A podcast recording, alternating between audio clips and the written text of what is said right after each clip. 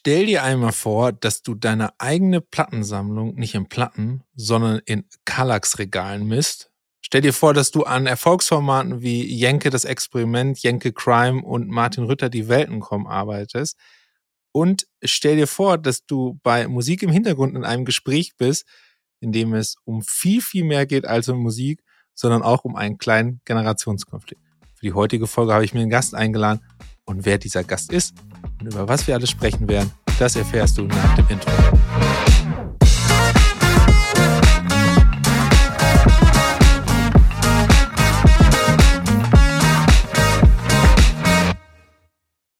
Und damit herzlich willkommen zu einer neuen Folge von Musik im Hintergrund, dein Podcast über die verrückte Welt der Library Music. Ich habe schon angekündigt im Intro, ich habe heute einen Gast hier. Ähm, und zwar ist er Beatles-Fan, das habe ich am Intro auch schon gesagt, und ihr seht ihn jetzt gerade auch schon vor seiner eigenen Plattensammlung sitzen. Hallo Thomas Schömerkers. Hallo mein Lieber, danke für die Einladung. Ja, gerne. Ich hoffe, dass wir heute über ganz, ganz viele Themen sprechen werden und uns einfach sozusagen von Beatles Release zu Beatles Release hangeln. Weil wir haben eigentlich zwei Leidenschaften. Das ist einmal die Musik. Das ist ja offensichtlich bei dir mit den ganzen Platten. Und die zweite ist ähm, das Bewegtbild und das Erzählen von Geschichten in Form von Bewegtbild. Denn ich habe es auch schon im Intro angekündigt, du hast in letzter Zeit an Projekten wie Jenke, das Experiment gearbeitet und jetzt an Köln 50 66 7, glaube ich, ne? Das ist der offizielle genau, 50 Titel. 667, auch wenn die Postleitzahl bei, bei den neuen Drehorten nicht mehr ganz akkurat ist. Okay, fünf, also es, also es heißt 50 667 oder heißt es so, 50, ich gesagt 50 66 7? Nee, es ist 50 667. Okay. So heißt es, die Postleitzahl ja vom Dom. Ah, okay. Siehst du, ich bin ja kein Kölner, ne? Das muss ich jetzt leider zugeben. Und ähm, ich mache es immer so am Anfang, dass ich eigentlich äh, es gerne habe, dass die Leute sich vorstellen, die hier im Podcast sind. Und vielleicht kannst du einmal ganz kurz so drei, vier Sätze zu dir sagen, dass die Leute wissen, mit wem ich heute spreche und was so dein Background ist.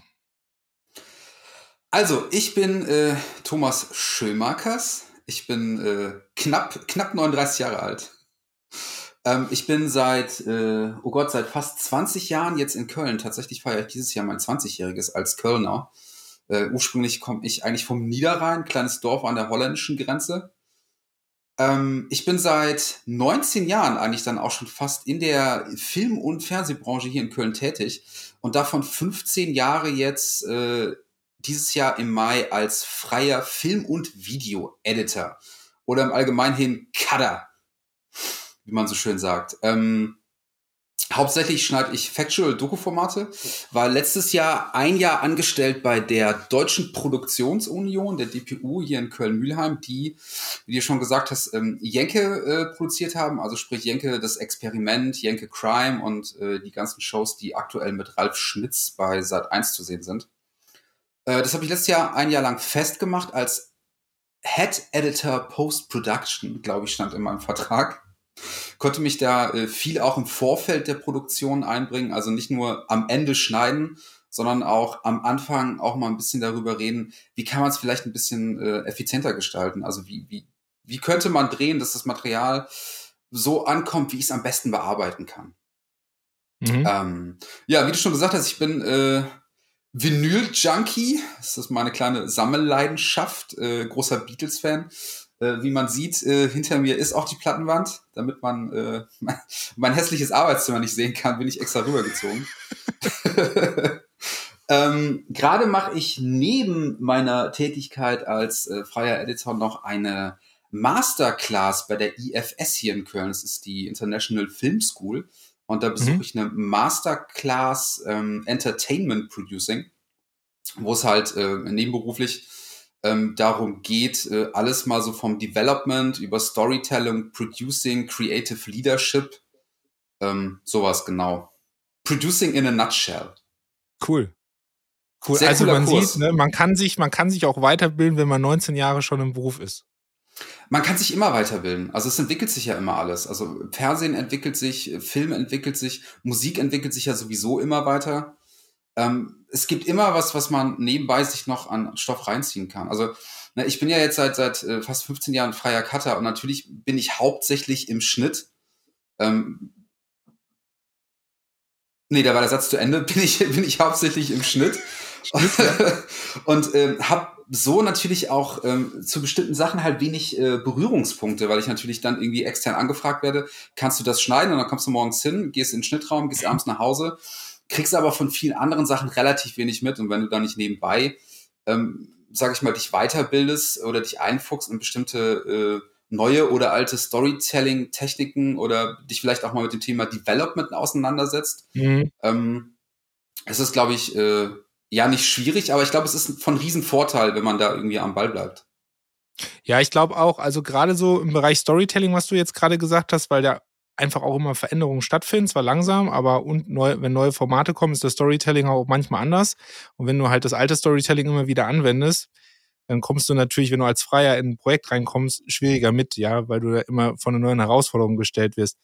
Aber ich fand's lustig, dass du ganz am Anfang gesagt hattest, Cutter hattest du so gemeinhin als Cutter bezeichnet. ähm, und dann aber du von deinem Job bei Jenke erzählt hattest und das war ja viel, viel mehr als Schnitt.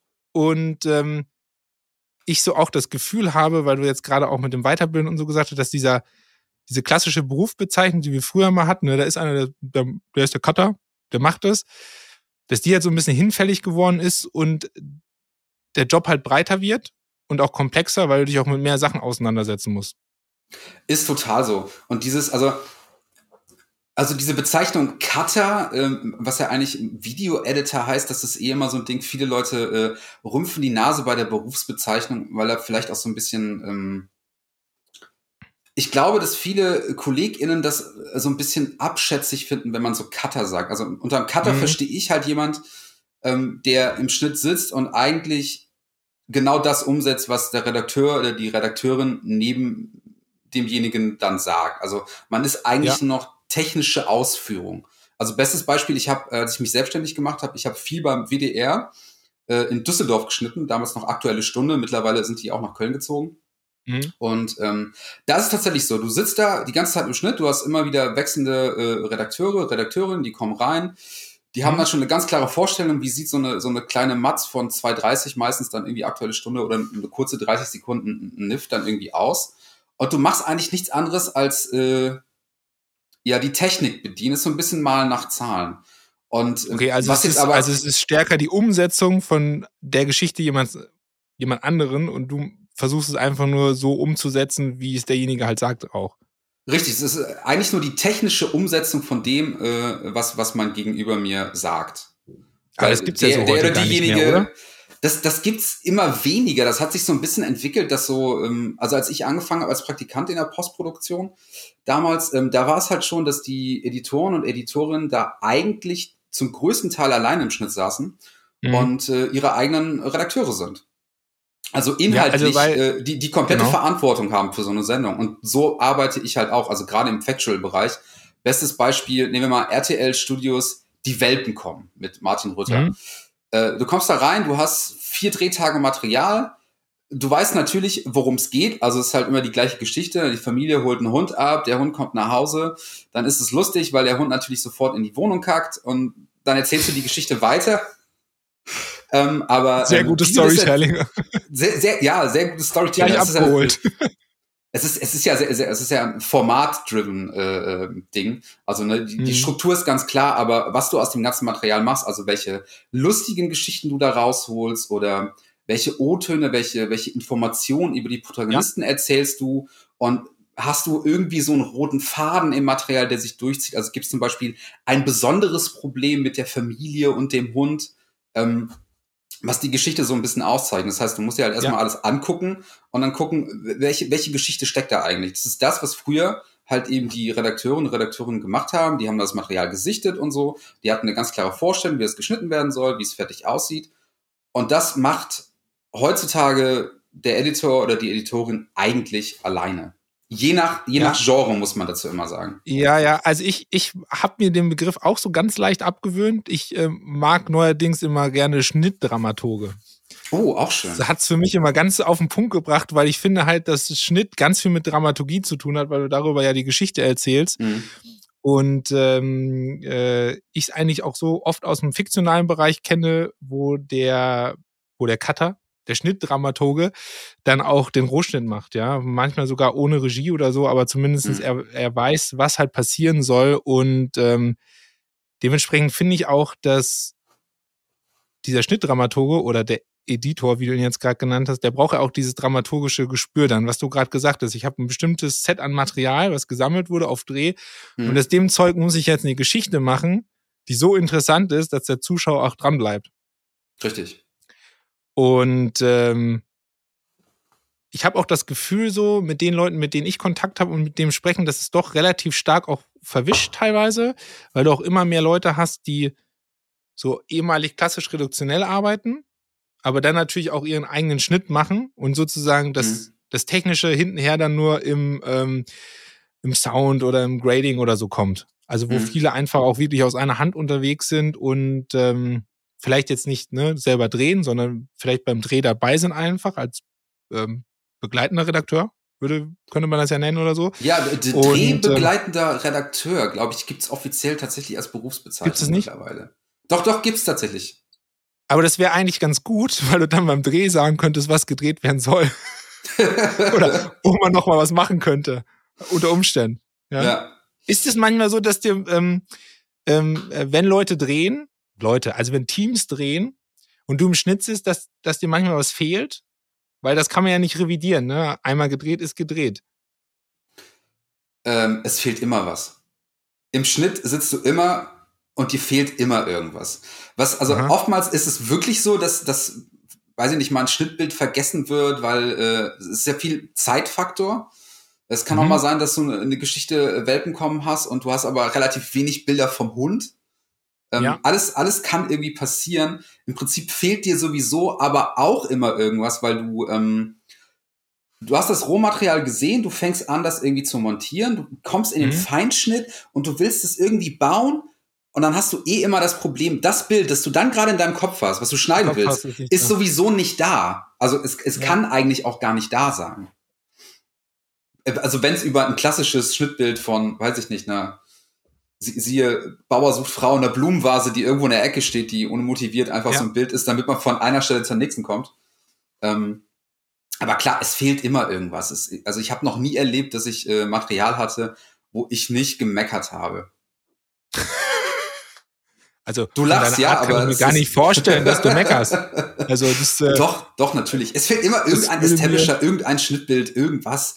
Irgendwo ist der Ton immer kacke. Aber das ist ja, also das ist ja eigentlich das Schöne am Schnitt, dass man ähm, man darf sich die ganze Zeit eben darüber aufregen. Es ist auch einfach im Schnitt, weil man den ganzen Stress einfach nur zum Schluss hat. Also man hat genau, man war ja nicht Produkt. da und fix it, fix it in the post ungefähr. Richtig, genau. Und deswegen ist es auch okay, im Schnitt äh, zu sitzen und sich den ganzen Tag darüber aufzuregen, was denn die Kameraleute oder die äh, RealisatorInnen da gemacht haben.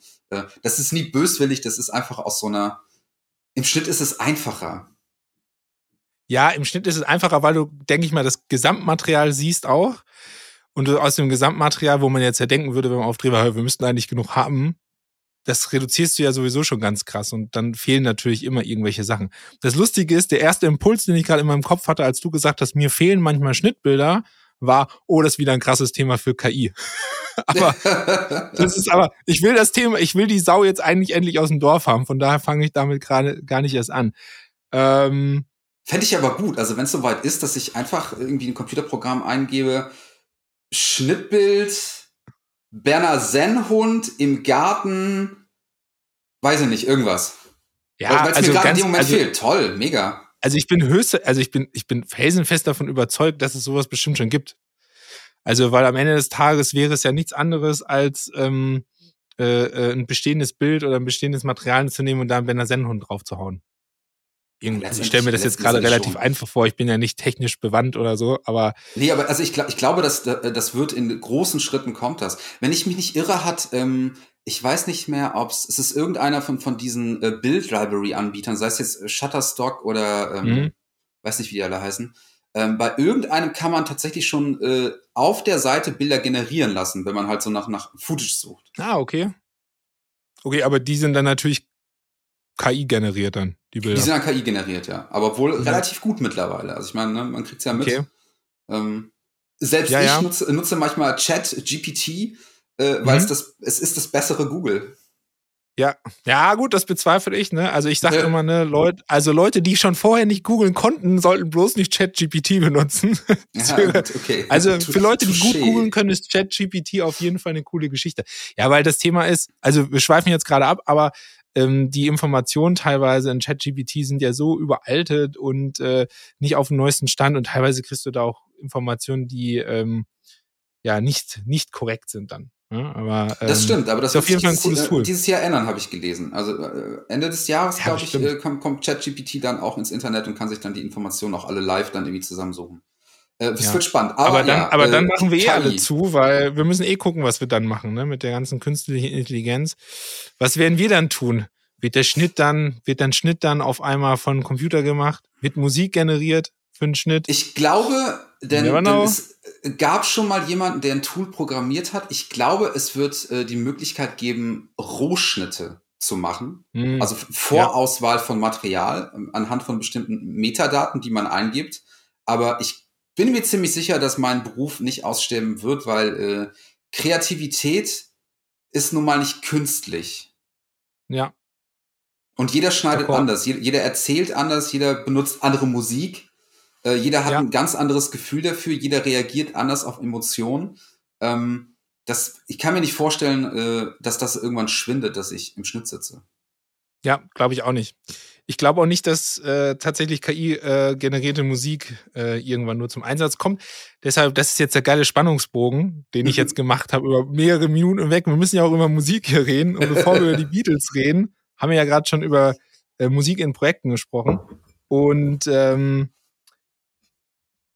wo fängst du dann an? Also, du wirst ja Musik benutzen, hoffe ich, ja? Ja, Nicht nur viel, von, viel, von viel vielen anderen auch. Und ähm, wo fängst du an? Oder, oder, oder besser gesagt, wann fängst du an, passende Musik zu suchen? Oder hast du irgendwie deine zehn Top-Tracks, die du immer wieder benutzt? Oder wie ist da der Startpunkt für dich erstmal das, bei dem Thema? Das wäre schön, wenn ich zehn Top-Tracks hätte, die ich immer wieder benutzen kann. Das würde mein Leben wahrscheinlich äh, enorm vereinfachen. Äh, wäre aber auch ein bisschen boring natürlich. Also, wie, wie fange ich an? Also eigentlich, ähm, erstmal fange ich an, mir das Material, das ich schneiden soll, mir reinzuziehen. Ich mache erstmal ganz einfach Sichten, einen klassischen Rohschnitt. Dabei äh, merke ich natürlich dann schon relativ schnell, ähm, wohin die Reise emotional geht. Brauche ich also suche ich mhm. eher spannende Musik? Wird es eher traurig? Brauche ich eher so die großen Popbretter von Katy Perry über über Lizzo oder ähm, ist es eher ein bisschen seicht? Ähm, oftmals ist es so, dass ich, wenn ich mir Material angucke, dass mir manchmal ein Song in dem Moment einfällt, dann notiere ich mir mhm. das. Also ich habe immer ein iPad dabei, mache viel so handschriftliche Notizen, ähm, schreibe mir das dann auf. Aber ähm, tatsächlich ist es so, wenn ich dann den Rohschnitt fertig habe, mhm. dann setze ich mich abends hin. Ich mache das quasi in meiner Freizeit mit der Musiksuche. Ja. Ähm, setze mich abends hin, gehe hier an mein Plattenregal und lasse mich erstmal inspirieren. Und dann äh, öffne ich Spotify. Spotify oder Tidal oder Apple Music. Äh, da gibt's ja verschiedene Anbieter. Ähm, such mir da Musik raus, komm so von einem Song zum nächsten, leg mir Playlists mhm. an. Ähm, und dann natürlich die ganzen Music Libraries von, von, von dir auch natürlich äh, und vielen, vielen anderen. Da klicke ich mich auch durch, ähm, weil ich ja schon eine Idee davon habe, also was ich emotional auf jeden Fall suche. Leg mir da ja. Playlists an, dann äh, lade ich mir den ganzen Quatsch runter, habe natürlich wieder viel zu viel gefunden, weil viel zu viele gute Sachen dabei sind. Überall. Äh, und dann treffe ich im Schnitt dann quasi nochmal, wenn ich in den Feinschnitt gehe, dann die, die finale Auswahl. Also dann weiß ich halt mhm. schon, dann habe ich halt ein großes Reportage schon im Abbott und ja. äh, klick mich da durch, hörst dann quasi zum zehnten Mal, aber weiß dann genau irgendwie, was passt und was nicht. Und äh, ja, von, von, der, von der Menge der Songs bleibt dann meistens die Hälfte irgendwie übrig, die ich dann doch nicht verwenden konnte. Mhm. Weil es ja manchmal irgendwie, manchmal findet man einen guten Song, äh, der dann im Nachhinein aber doch irgendwie nicht passt. Ja, weil, ja, weil man den Feinschnitt nochmal umschnellt, so. man ändert nochmal was, dann ist irgendwie rhythmisch geht's dann doch nicht. Oder manchmal mhm. liegt es auch einfach daran, dass ich, dass ich einen Song nicht nehmen kann, weil ich äh, vor dem Song und nach dem Song zwei Songs habe, die einfach so ein bisschen anders sind. Also ich bin, bin immer der Meinung, ja. wenn man Musik anlegt, sei es jetzt für einen Film, eine Dokumentation oder auch Factual, es muss sich mhm. irgendwie alles homogen anfühlen. Also ähm, ich kann jetzt nicht irgendwie erst äh, weiß ich nicht, Taxman von den Beatles abfeuern und direkt darauf äh, die neue Single von Sido. Das, äh, ja, also nee, nee, das, das macht das, das muss schon, das muss schon inhaltlich total ja. Sinn machen in, in irgendeiner Sendung, Ja. dass das funktioniert. Also da versuche ich immer darauf zu achten, dass man dass man gefühlt, wenn man nur die Musik hört, irgendwie eine geile Compilation hat, die sich halt aber irgendwie auch Mhm. zusammenfügt. Also selbst wenn Zum ich Thema ähm, auch passt dann. zum Thema auch passt, klar. Also ich arbeite natürlich jetzt gerade bei, bei ähm, Köln 50667 und auch bei, bei RTL Studios viel mit äh, aktueller Popmusik. Ähm, aber auch gleichzeitig äh, mit, mit Scores und halt Spannungsmusiken aus diversen Libraries oder emotionalen Musiken aus diversen Libraries. Ähm, und auch da versuche ich irgendwie das, ähm, wie erkläre ich das jetzt? Es gibt so Spannungsmucken, die sind so, so platt, so voll drauf. Es gibt aber auch viele, die sind so ein bisschen reduziert. Ich weiß nicht, so die, Mhm. die aktuellen letzten Scores von Max Richter zum Beispiel sind das beste Beispiel für mich für Musik, die total spannend ist, emotional, aber trotzdem reduziert und nicht zu laut, nicht zu, nicht zu Ja. actiongeladen. Ähm, Mhm. die aber auch irgendwie das, das Gefühl von, von Pop, also wahrscheinlich durch den, durch den Takt irgendwie vermittelt, was halt irgendwie besser zusammenpasst. Also Homogenität in der, in der Gänze ist mir irgendwie immer wichtig. Okay, ich habe jetzt ganz viele Punkte mitgenommen. Ich wollte dich jetzt nicht unterbrechen. Ähm, der erste Punkt ist, du hast uns gerade deine Musiksuche-Hierarchie eigentlich verraten. Also du gehst erst an deine eigenen Platten, Mhm. dann guckst du, was kommerziell übrig ist und das, was sozusagen da eigentlich findbar ist, dann gehst du in die Music Libraries. Ähm, Ah, Was auch ganz ja, sinnvoll ist, Moment, ne? Moment, da muss ich nein, nein, aber nein, aber es hat ja was Nicht- mit dem persönlichen Geschmack. Das ist Es total hat was cool. mit dem persönlichen Geschmack zu tun, ja klar. Ja, total. Total. Aber ich glaube auch, A, natürlich, jedes Projekt ist anders. Bei vielen Projekten kannst du halt eher, ähm, eher scorig unterwegs sein. Bei anderen kommt ja auch auf den Sender oder auf den Auftraggeber, hast du ja eh Vorgaben, mehr Popmusik oder so zu benutzen. Ähm, und was du am Ende gesagt hast, fand ich jetzt auch interessant, weil nämlich ähm, das so ein bisschen so, so, so ein gefühlter Trend ist in meiner Welt, äh, also in dieser reinen Library-Music-Welt, dass man immer mehr versucht, Pop zu sein, sehr groß zu sein, aber man diesen, diesen ursprünglichen Gedanken einfach zu begleiten, also Musik sehr funktional zu betrachten, was du ja Mhm. jetzt auch gerade erklärt hast, wie du Musik einsetzt in deinen Projekten. Also, weil du hast sofort über Emotionen gesprochen und hast sofort gesagt, zu diesen Emotionen brauche ich die passende Musik. Weil ich halt eine wesentliche Funktion von Musik in Bewegtbildproduktion bedienen will, nämlich zu verstärken Mhm.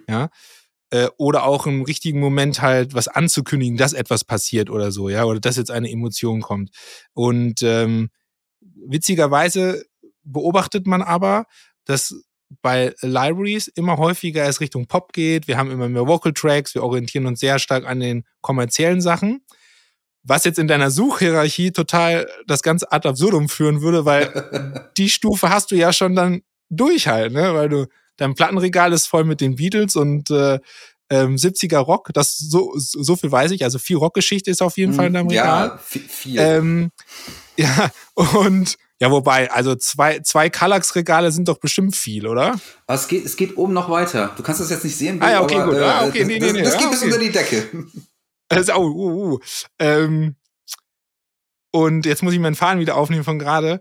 Und ne, du nimmst deine Platten kommerzielle Musik und wenn du dann Library-Musik brauchst du ja aber auch das Kontrastprogramm. Also du brauchst ja genau das, was halt für den kommerziellen Release nicht gedacht ist, sondern für die Industrie.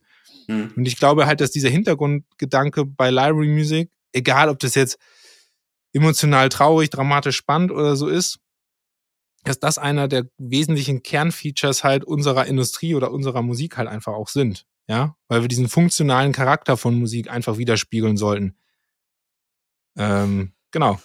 Kleines ich- Plädoyer zwischendurch. Ja, äh, bin ich ganz bei dir. Also ich, ich merke es ja auch, wenn ich, wenn ich äh, jetzt auf diverse Library-Seiten gehe, dass da immer viel mehr Pop äh, mittlerweile dabei ist. Tatsächlich auch viele Sachen mit Vocals. Ähm, Mhm. Für mich ist es so, dass das ähm, bis zu einem gewissen Teil, finde ich jetzt ganz persönlich äh, von, von diversen Libraries, vergebene äh, äh, Liebesmühe ist. Weil wenn ich, wenn ich Popmusik suche, dann suche ich Popmusik, die der Zuschauer schon kennt, die du schon mal irgendwo im Ja. Radio gehört hast, wo du mitgehst. Ich würde, ich würde jetzt nicht auf die Idee kommen, mir bei, weiß ich nicht, jetzt, jetzt bei dir oder, oder Popvirus oder ähm, Universal zum Beispiel, ein Paradebeispiel für welche, die sehr viel Pop machen, mir da einen Popsong rauszusuchen mit so Vocals, die halt passen, die sind, muss man leider sagen, oft halt relativ flach, die Vocals, ne, weil man natürlich oft viel so, so Menschenleben tanzen Welt, also so, ja. ganz klassische Sachen. ähm, da würde ich mir wahrscheinlich eher die, also eben von, von so einem Song das Instrumental runterladen als, als Hinterlegermusik, die halt poppig ist, wo ich das Gefühl habe, irgendwie, ich kenne das schon, weil viele Popsongs ähneln sich halt ne, und so. Aber ähm, da würde ich jetzt tatsächlich gar nicht nach Popmusik suchen. Deswegen ist da auch meine Hierarchie wird sich da auch nicht ändern.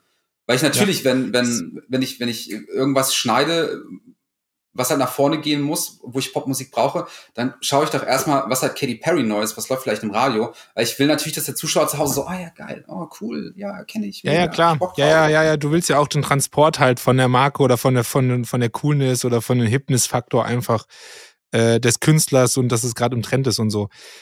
Ähm, ist, also ich bin, ich, ich, ich bin bei dir und bei mir sozusagen, weil ich glaube halt, dass diese Musikquelle kommerzielle Musik natürlich in Deutschland auch nochmal eine Besonderheit hat, weil wir in Deutschland natürlich in der TV-Produktion uns da frei bedienen können, was wir in anderen Ländern unter Umständen nicht können. Ne? Mhm. Äh, es kommt natürlich auch immer darauf an, für was für einen Markt du Musik machst, aber ich glaube in Deutschland zu versuchen, kommerzielle Musik als Library-Musik oder Library-Musik, die sich kommerziell anhört, ist tatsächlich so ein bisschen die Funktionalität, die die Musik eigentlich äh, haben sollte, ähm, ja, ist, wird dann irgendwie dysfunktional mhm. am Ende des Tages. Ähm, aber interessant, dass du es auch so, ähm, dass du es auch so siehst oder beobachtet hast. Hast du denn, also hast du denn, wenn du jetzt frei aussuchen könntest beim Projekt, mhm. also du hast keine Vorgaben, keine Sendervorgaben mhm. und so.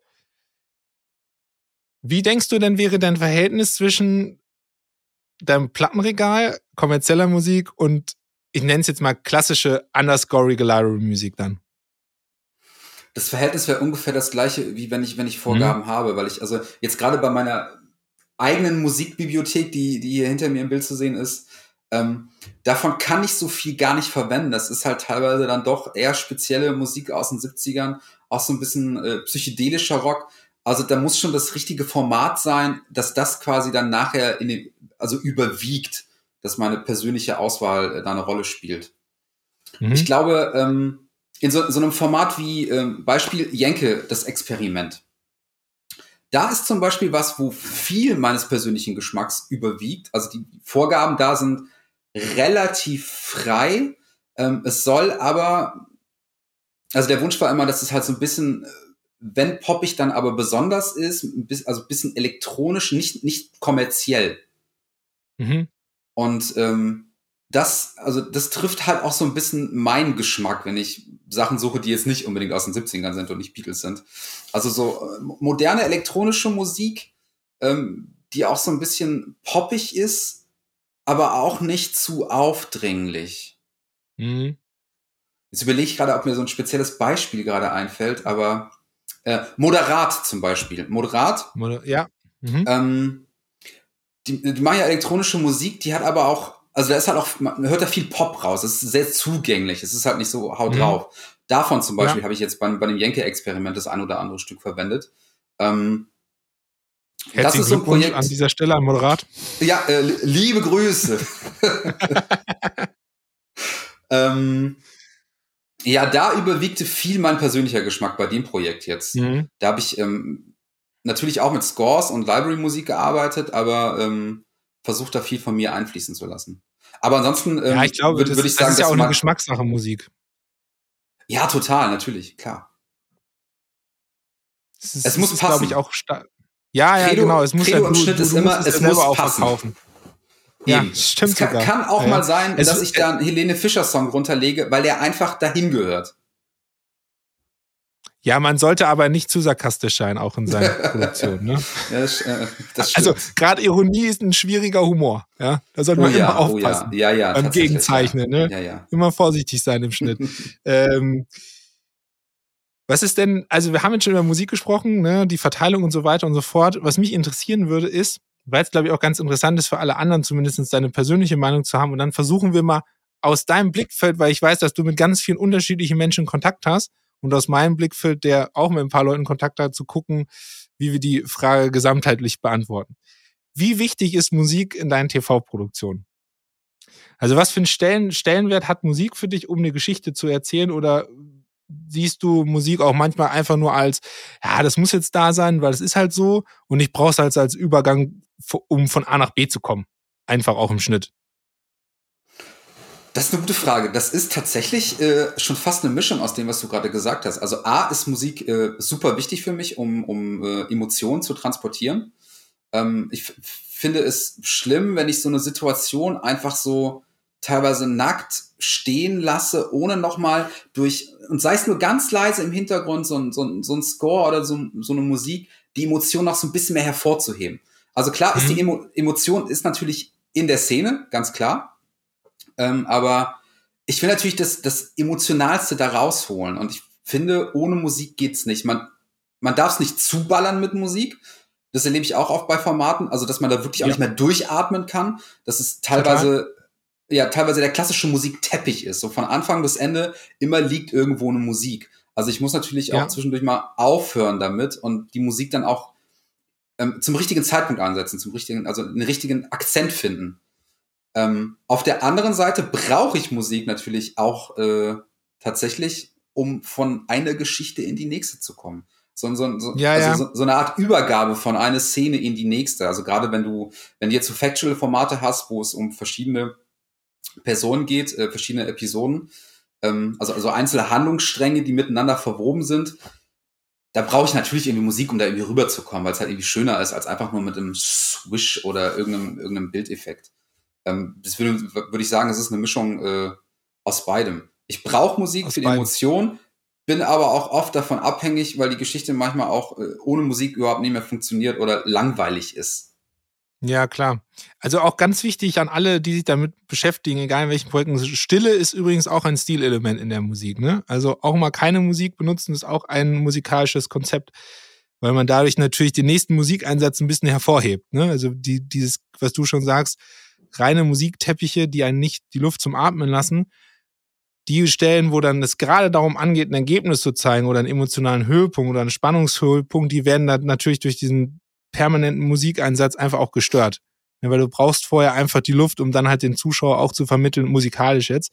Ähm, da passiert jetzt was, da kommt jetzt was, bereite dich darauf vor. Mhm. Ähm, deshalb versucht man, deshalb ist ja auch seit langem so eine Diskussion im, im, im, im Filmbereich, weil Actionfilme neigen ja dazu, zugeballert zu sein. Und wenn Actionfilme ein emotionales Ende haben, mit einer emotionalen Musik geht das meistens komplett unter, weil vorher 5000 Explosionen waren mit ähm, epischer High-End Musik.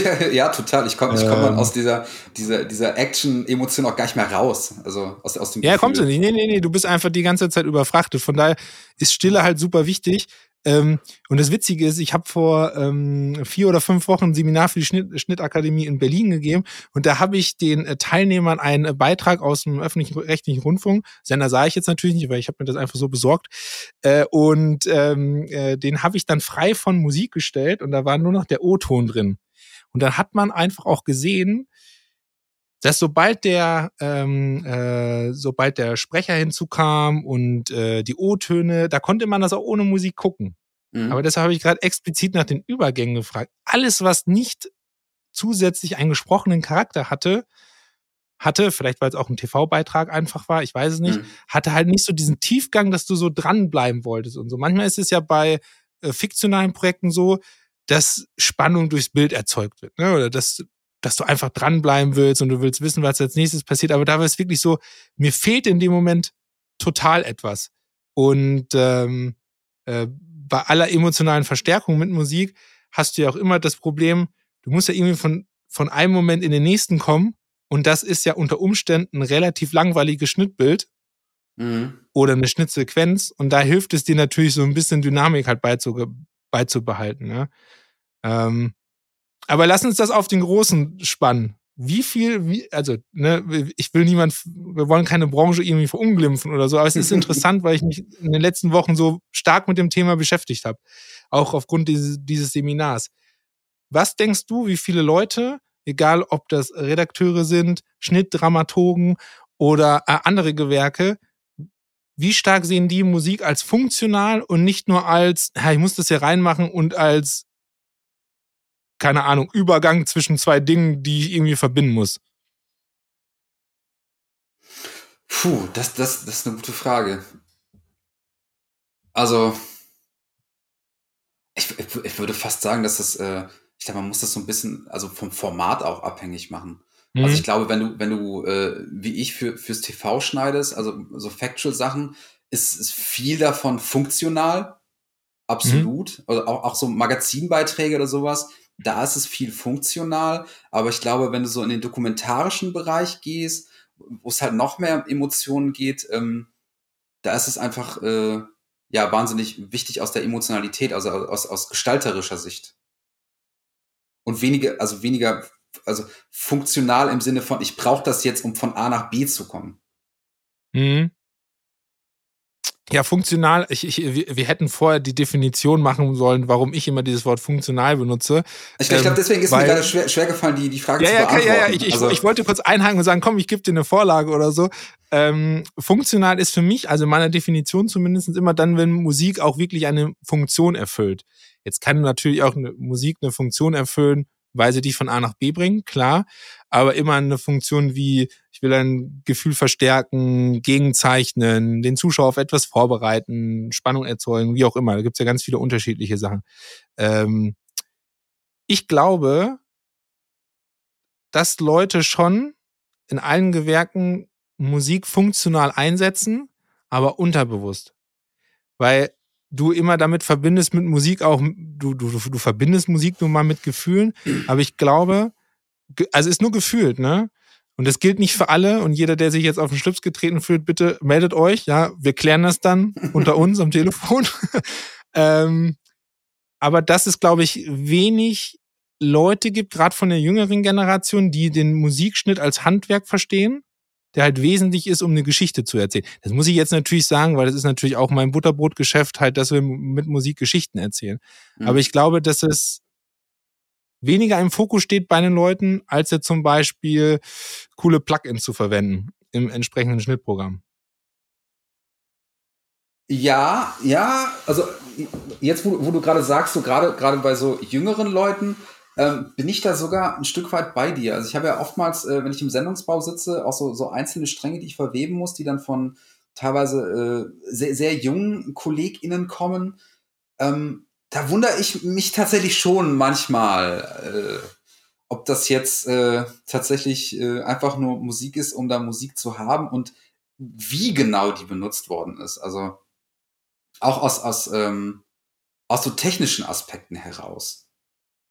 Also es ist, mhm. ja, es ist ja so, wenn du, äh, wenn du einen Pop-Song hast, ich versuche halt immer, mir den, mir den so vorzunehmen, ne, du hast halt einen Anfang, einen Mittelteil und ein Ende und oftmals brauche ich auch nur den Anfang und das Ende und versuche die Sachen natürlich so zusammenzuschneiden, dass es trotzdem noch irgendwie gefühlt der Song ist, nur dass ich ein Stück davon ja. rausnehme. Und bei vielen Leuten ist das ja einfach nur so, ja, blende Musik hoch, blende Musik runter, ohne dass da irgendwie noch was drinsteckt, sondern einfach nur so eine, ja, wie halt ein Unterleger, also so, ähm, eigentlich ist dann noch nur noch die Funktion, ich habe da eine Musik hingelegt. Viele genau, Leute achten, dass sie halt da achten, ist. Ja, eben. Viele Leute achten auch nicht darauf, äh, ob die Vocals da jetzt irgendwie passen oder nicht. Das äh, ist mir tatsächlich wichtig. Also ich würde, würde mhm. jetzt irgendwie keinen, keinen Song schneiden, wo die Vocals, äh, also auch wenn, wenn die Musik emotional passt, aber die Vocals quasi was komplett anderes sagen als äh, das, was da irgendwie in der Szene transportiert wird, macht das für mich auch keinen Sinn. Das beobachte ich tatsächlich immer mehr, dass ich in, in so Sendungsbaugeschichten äh, no offense an alle, die äh, was geschnitten haben, was ich überarbeitet habe, äh, dass ich da, dass ich da, also, ich, muss da muss jetzt echt aufpassen. Hören ja bestimmt auch äh, äh, äh, äh KollegInnen von mir. Nein, aber ähm, es ist ja, aber es ist ja noch nicht mal bös gemeint, ne? Also ich, ich, ne, weil wirklich, wie du sagst, no, no offense. Also ähm, ich glaube auch, dass man das lernen muss zu irgendeiner Stelle also ich, ich, ich mache so, ich, ich sage das ja nicht ohne Grund. Ich habe das Gefühl, dass in vielen Ausbildungskonzepten der äh, Bereich Musik unter Umständen zu kurz kommt.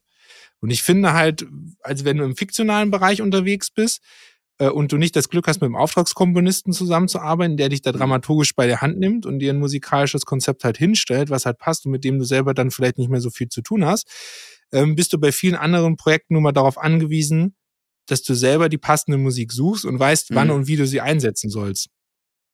Und dann sollte man schon, sollte man halt Funktionen von Musik verstehen, äh, wie man die einsetzt, zu was für einem Zeitpunkt man die einsetzt, wie die halt zu so einem Schnitt funktionieren kann. Ne? Also, dass man Musik auch mal vor einem Schnitt sozusagen einsetzen kann oder auch mal über einen Schnitt drüber laufen lassen kann und so weiter und so fort. Das sind ja so die Basics. Und ähm, äh, zweitens ist dann, dass ich auch das Gefühl habe, das, was du gerade gesagt hast, ne, also die ältere, ältere Generation, oh man, wir müssen echt aufpassen, dass wir hier nicht in so einen äh, Babyboomer, ja, keine Ahnung, was reinkommen. Ja, Vorsicht jetzt. Okay, also, aber es ist so tatsächlich, dass die ältere Generation, die älter dabei ist, weil die das auch zu irgendeiner Stelle gelernt haben, dass die wirklich ne, so sich aus einem ganzen Track den Track bauen für den Schnitt. Ne, wie du sagst, du hast einen Anfangsteil, dann versuche ich irgendwas aus der Mitte rauszuholen, dass man das noch erkennt und dann nehme ich da das Ende, um rauszukommen und so. Und ich glaube, dass das weniger ist, weil du jetzt auch zum Beispiel bei ähm, Premiere hast du ja auch die Funktion, dass der dir die, ähm, die Titel automatisch halt zusammencuttet auf die richtige mhm. Länge und so und du dich dadurch halt viel, viel weniger mit Musikschnitt, mit Takten, wie funktioniert das eigentlich und so, dann auseinandersetzen musst im Schnitt.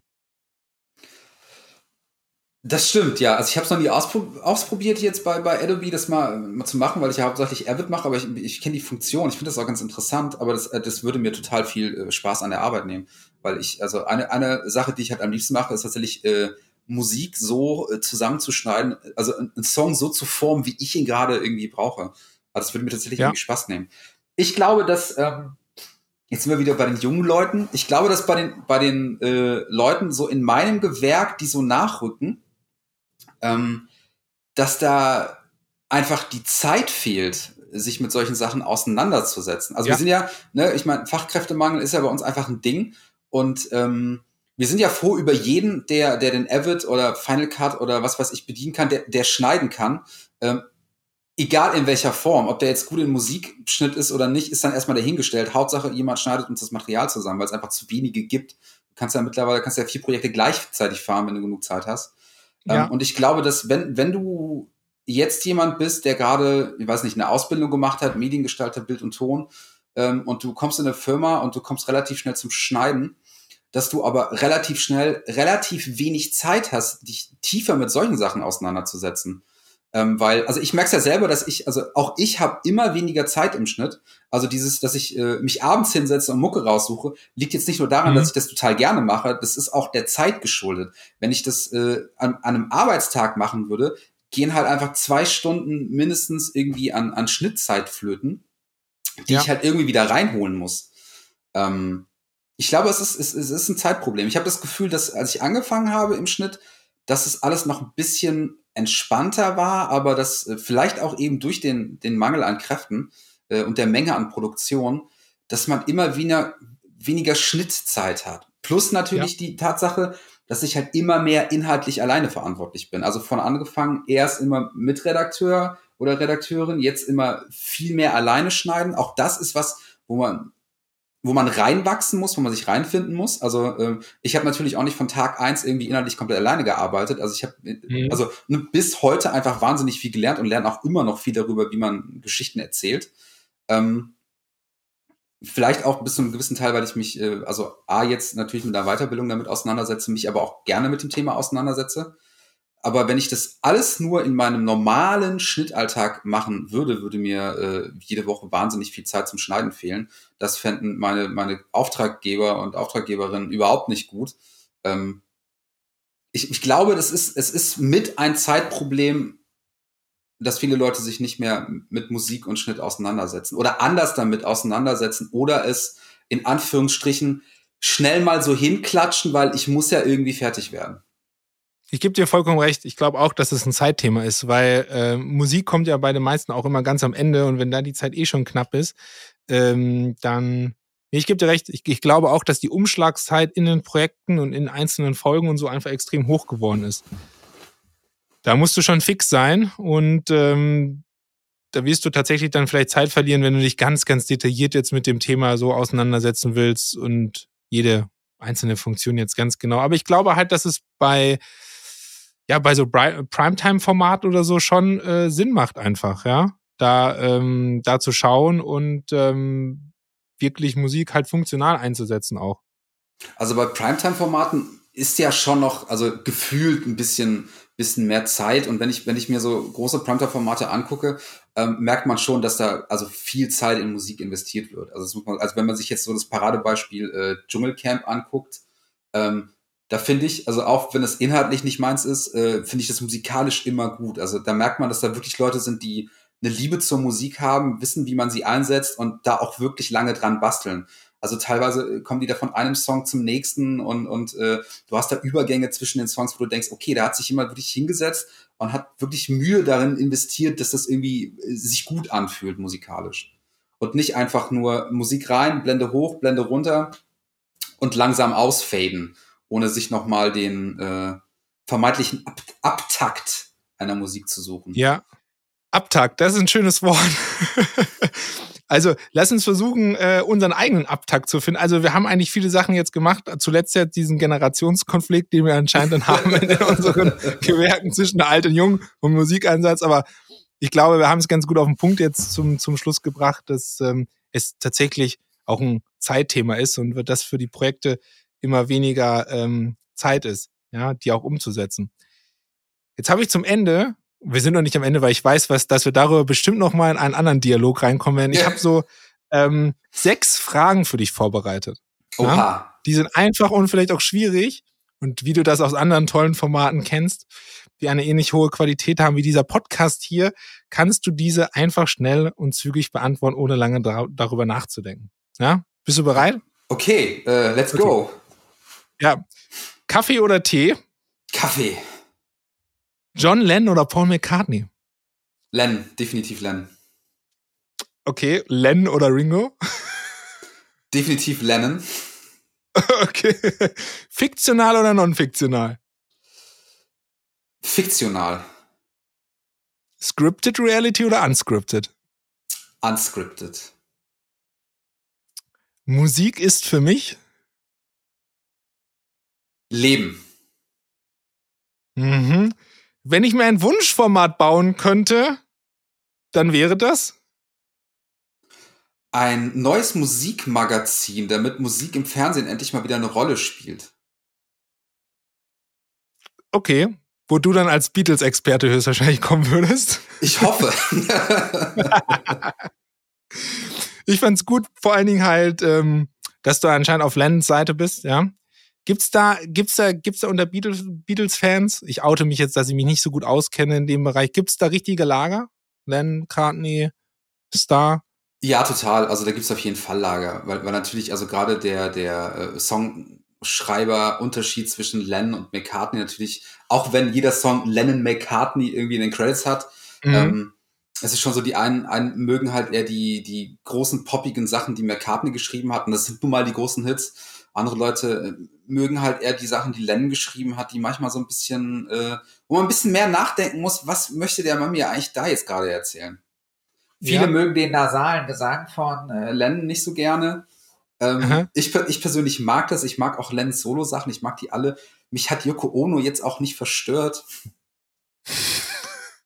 Aber das, es, das, es, es das wäre nur gewesen, wenn wir zu dieser Zeit gelebt hätten, höchstwahrscheinlich dann oder so. Ja, wahrscheinlich. Also klar, damals hätte ich, hätte ich mir wahrscheinlich auch gedacht, so, nee, die hat die Beatles kaputt gemacht. Ja, ja, ja, bestimmt, ja, ja. Voll der, voll der Boygroup-Crasher hier. Ich fand's lustig, dass du gesagt hast, fiktional und unscripted. Ich weiß auch nicht warum. Ich hätte jetzt tatsächlich. Also bei, bei der Frage habe ich jetzt, hab ich jetzt eher, eher, eher gedacht, dass du mich fragst, also was ich, was ich lieber konsumiere. Das mein erster so. Impuls war halt okay, fiktional. Dann, dann, ich lieber okay, fiktionale Inhalte Dann frage ich dich nochmal neu was würdest du, also was bearbeitest du lieber? Fiktional oder non-fiktional? Non-fiktional. Und was bearbeitest du lieber, scripted oder unscripted? Unscripted. Okay, warum unscripted? Weil es sich echter anfühlt. Ich, also, also, also, ja, es ist natürlich echt, äh, ganz klar. Ähm, ich mag gerne echte Geschichten von echten Menschen erzählen. Also ich mache auch viel äh, Scripted Reality. Ähm, weil es auch unterhaltsam ist, aber am liebsten erzähle ich echte Geschichten. Mhm. Und deshalb dann auch natürlich non-fiktional. Deswegen auch non-fiktional. Hast du ähm, Projekte auch im Doku-Bereich schon gemacht oder bist du wirklich jetzt gerade so auf TV total eingeschossen? Ich habe Also Jenke ist ja fast schon dokumentarisch, ne? Muss man ja dazu tatsächlich sagen. Ja, das stimmt, das stimmt, ja. Also, also wenn man jetzt Yankee Crime nimmt oder so. Ich habe vor vielen Jahren einen Dokumentarfilm über äh, ein Mountainbike-Rennen geschnitten, äh, der mhm, damals okay. sogar auf DVD rausgekommen ist. Äh, Gipfelstürmer hieß er. Ähm, es war äh, ein Film über die Transalp. Das ist ein großes Mountainbike-Rennen mit dem äh, mit dem Zwist, dass bei diesem Rennen Profis und Amateure gleichzeitig zusammen starten dürfen und gegeneinander fahren. Und das äh, Team, okay. das das damals gedreht hat, die haben äh, selber ein Amateurteam gestellt die vorher noch nie so eine Aha. Transalp gefahren sind, haben die begleitet und parallel aber das Team von ähm, Bulls, ein Fahrradhersteller, kennt man, glaube ich. Ja. Ähm, ja. Und das haben wir dagegen erzählt. Das war äh, leider bisher der einzige Dokumentarfilm, den ich geschnitten habe. Ich würde total gerne äh, mehr machen in dem Bereich. Häng aber irgendwie beim Fernseh fest. Ja, ist ja auch nicht schlimm. Also Leute, wenn ihr Dokumentarfilmer da draußen sind, ich mache einen Aufruf für den Thomas, wenn Dokumentarfilmer da draußen sein sollen, die einen sehr, sehr, sehr guten Schnittdramaturgen suchen, der sich musikalisch top auskennt, aber leider einen Hang hat, Beatles-Musik zu verschneiden, dann meldet euch doch bitte direkt bei mir. Ich werde euch dann entsprechend verbinden. Ja? Danke. Damit der Thomas mal wieder eine Doku schneiden kann. Ich liebe das. Ne? Also diese Aufrufe im Fernsehen habe ich immer, als Kind fand ich die schon immer gut. Ne? Wenn dann die Stimme auf einmal verstellt wird und so, so, jetzt äh, könnt ihr für den Thomas anrufen. Das fand ich immer herrlich. Das hat oh, mich abgeholt. Schön. Wolltest du immer zum Fernsehen eigentlich? War das so dein Ding schon als Kind oder ist das einfach so entstanden bei dir? Das war mein zweiter Berufswunsch, war zum Fernsehen zu gehen. Mein erster Berufswunsch äh, Wunsch war, Lehrer zu werden. Und das schon sehr, sehr früh. Also tatsächlich schon, als ich in die Grundschule gekommen bin, so im zweiten Jahr, war eigentlich mein Berufswunsch ganz klar, ich werde Lehrer. Dass ich nach Köln mhm. gezogen bin, hatte auch den Grund, dass ich ursprünglich hier mal äh, studieren wollte, äh, um Lehrer zu werden. Äh, mhm. Hab dann aber äh, ein Praktikum in der Postproduktion gemacht, damals bei der Firma Tresor TV. Äh, ja.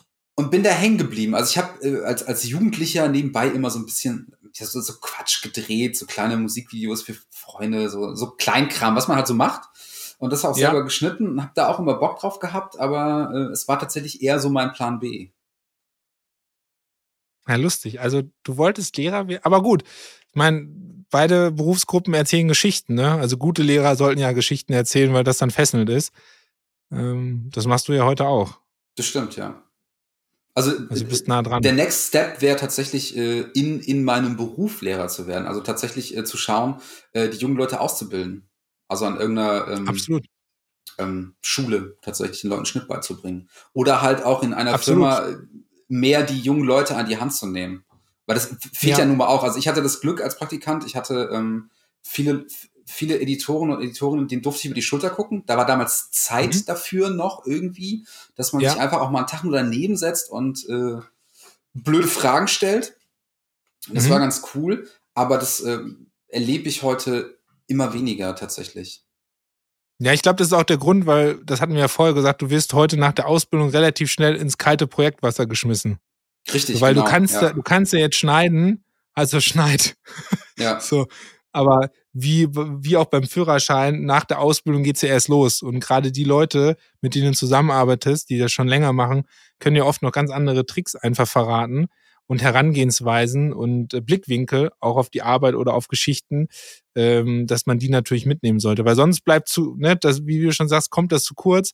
Wenn natürlich alle nur in ihren Schnitträumen sitzen und keiner ne, miteinander in so einen Kreativdialog geht und so weiter und so fort, dann kann man sich natürlich da auch nicht austauschen und nicht voneinander lernen. Absolut. Ähm. Deswegen mein Aufruf an alle Produktionsfirmen, die noch nicht ausbilden, bildet aus und nehmt euch Zeit für die Auszubildenden gebt denen vielleicht, also wenn sie gerade Schnitt lernen wollen, äh, in eurer Firma einen, einen Mentor oder eine Mentorin an die Hand, die sie so ein bisschen mitnehmen und lasst die Leute einfach auch mal zwei Tage im Schnitt sitzen und zugucken, ohne dass sie nebenbei noch eine Milliarden Bänder einladen müssen. Nee, Bänder lädt man ja nicht ja. mehr ein. XD-Cams kopieren. Bänder von A nach B transportieren, das ja, war noch Zeit. Das, ich habe das noch gemacht, ich habe noch Mini-DV und DV-Cam-Bänder eingeladen. Nachts als Praktikant. Nachts. Aber ich finde dann, Thomas, ich finde den Appell ganz wichtig. Du hast vollkommen recht. Ähm, bildet mehr aus. Das ist, weil das ja wirklich noch ein klassischer Ausbildungsberuf ist, den man ähm, äh, gut, gut machen kann und gibt den Leuten aber auch Zeit dann zu lernen und sie nicht als ähm, äh, Zulieferungskraft die ganze Zeit zu benutzen. Total. Dass sie hier so viele Erfahrungen wie möglich sammeln können, dass da gute Schnittdramaturgen am Ende rauskommen und nicht nur Cutter. Wenn ja, man, um das von vorne wieder. vor- wenn man vorne investiert, spart man hinten Geld. Abs- eigentlich ist, eigentlich ist es absolut. ganz simpel. Glaube ich auch. Glaube ich auch. Und du hast ja schon gesagt, wir haben diesen Fachkräftemangel nun mal in dem Bereich. Und es wäre natürlich schön, wenn da ein bisschen Entlastung stattfinden würde. Total. Cool. Tja, das, das war's auch schon, Thomas. Es war, Mann, äh, es ging, es ging ja es schnell. waren sehr, sehr unterhaltsame 56 Minuten. Ja, ich, hat Spaß gemacht. Ich finde, ich finde, wir, wir, wir waren ganz gut im Flow. Ich habe ich hab so ein paar, ein paar Themen, die ich ähm, noch nicht bear bearbeitet habe. Also von daher wundere dich nicht, wenn ich dich nochmal zu einem zweiten Teil einladen sollte. Total gerne. Ich hätte, ich hätte, hätte auch noch Zeit. Ich habe mir extra den ganzen Nachmittag Zeit genommen, weil ich dachte, wir machen jetzt irgendwie fünf Stunden Po- Podcast-Marathon. Den, den Ja, dann- nein, nein, so mehrere Teile, das machen wir nicht. Nein, nein, nein, das machen wir nicht. Also ganz, ganz lieben Dank für deine Zeit, Thomas. Äh, Ich hoffe, wir sehen uns dann bald auch wieder persönlich. Und äh, ich schicke ganz liebe Grüße nach Köln. Liebe Grüße zurück nach München. Habt ihr wenigstens schönes Wetter gerade?